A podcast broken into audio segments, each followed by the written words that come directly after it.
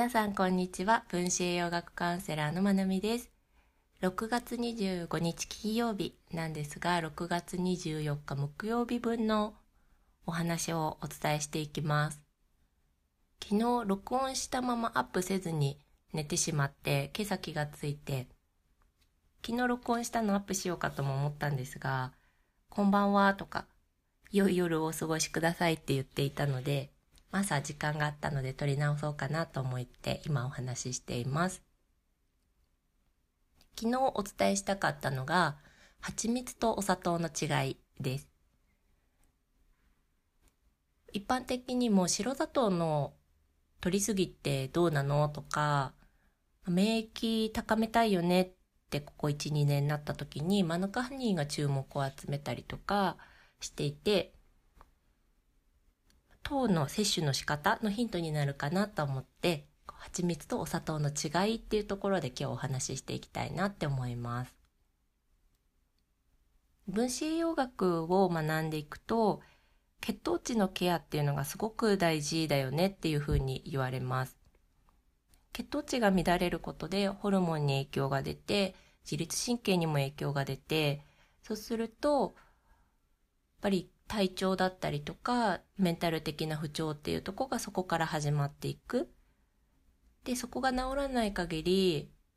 すっきり元気にはならないっていうのがあって、1にも2にも血糖値のケアっていうぐらい重きを置いて取り組まれる場所であります。なので、そういった視点から見ると、血糖値のケアとして蜂蜜がおすすめされる場合、もちろん人にもよると思うんですけど、その場合は、蜂蜜とお砂糖の糖の吸収の違いっていうのが一番大きいのかなって思います。で砂糖の糖分は初糖って言われるものからできていて初糖は体内に入ってから私たちの体内で作られた酵素を用いて果糖やブドウ糖に分解されます一方蜂蜜はすでにミツバチの酵素によって私たちの口に入る前に果糖とブドウ糖に分解されている状態。これが単糖類って言われる状態なんですね。その分解されている状態から体内に入るのですぐに吸収される。初糖ブドウ糖の方がすぐに吸収されてエネルギーになる。から血糖値がもうすでに下がってしまっていたような場合だったりすぐに上げたい場合にはいい仕事をしてくれるよねっていう部分であってで果糖の方はゆっくり吸収されて血糖値の調節を行うので白砂糖で起きがちな血糖値スパイクって言われる血糖値がガンって上がってガンって下がるその状況を招きにくいなんて言われています。その他ビタミンだったりミネラルっていう点でも違うし蜂蜜が取られる植物だったり地域だったり蜂の種類っていうのによっても成分は変わってきます。で蜂蜜は品質の差がものすごく大きいんですね。今言った産地だったり植物だったり蜂の種類だったり製法の仕方っていうのもあるしパッケージングによっても変わってくるしとは最近はマヌカハニーのグリグリホサポート農薬がちょっと問題になっていたりとかいろいろ考えていく視点はあるんですけど簡単に選ぶってなると国産で非加熱って言われていて瓶入りのものこの3つをカバーできればまあまあいい質の蜂蜜はゲットできるのかなって思います。この蜂蜜の非加熱っていうのもそれぞれの販売しているところ製造しているところによって定義が若干異なるようでやっぱり完全に熱がかからずに瓶詰めするのはできない。やっぱり遠心力で蜂蜜を蜂蜜がくっついている網網から分離するためには多少は熱はかかってしまいますよって説明している会社もあったりとかあの煮詰めていなかったら非加熱っていうふうに言っているところとかもあるので、まあ、購入する時は作っているところ製造者さんのところのちょっと情報を見てから買うのもいいかなって思います。蜂蜜って決して安くはないのでいいといい蜂蜜って。ので私はよくネットでこうカチャカチャ見てからあここ良さそうだなって思うところを買ったりしています。で蜂蜜の注意点としてはマヌカハニーは常用しないことかなって私自身は思っています。でマヌカハニーのいいところって殺菌力が強いところなんですよね。自然界の抗生物質って言われるぐらい殺菌する力が強いって言われています。なので、まあ、抗生物質毎日飲む飲んだら悪い菌も死ぬけどいい菌も死んじゃうじゃないですかそれと一緒なので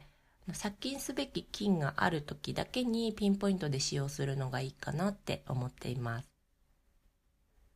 はい。でやっぱり自然界に存在するものは副作用的な作用自分が得たいと思っている恩恵以外のものっていうのももちろんついてくるです。自然界のものだから恩恵しかないってわけではないのでから抗生物質はちょっとあれだけどマヌカハニーなら大丈夫っていう見方じゃなくって、まあ、殺菌できるってことはつまりっていうふうに自然界由来のものであっても考えていくといいのかなっていうふうに思います。この辺が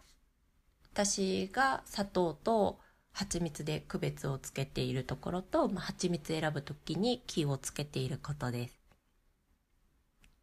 ね、お砂糖の場合は、まあ、いろんな種類があるし、サトウキビ由来のだものだったりとか、ビート由来のものとかいろいろあります。が、と、黒糖の粉状のものとか、まあ、原材料にほぼほぼ近いものから選んでいくと分かりやすいかなって思ってます。お砂糖だったらサトウキビに近いもの一番近いのって黒糖になるので、黒糖を使ったりとか、まあ、粗糖を使ったり。で、お砂糖って、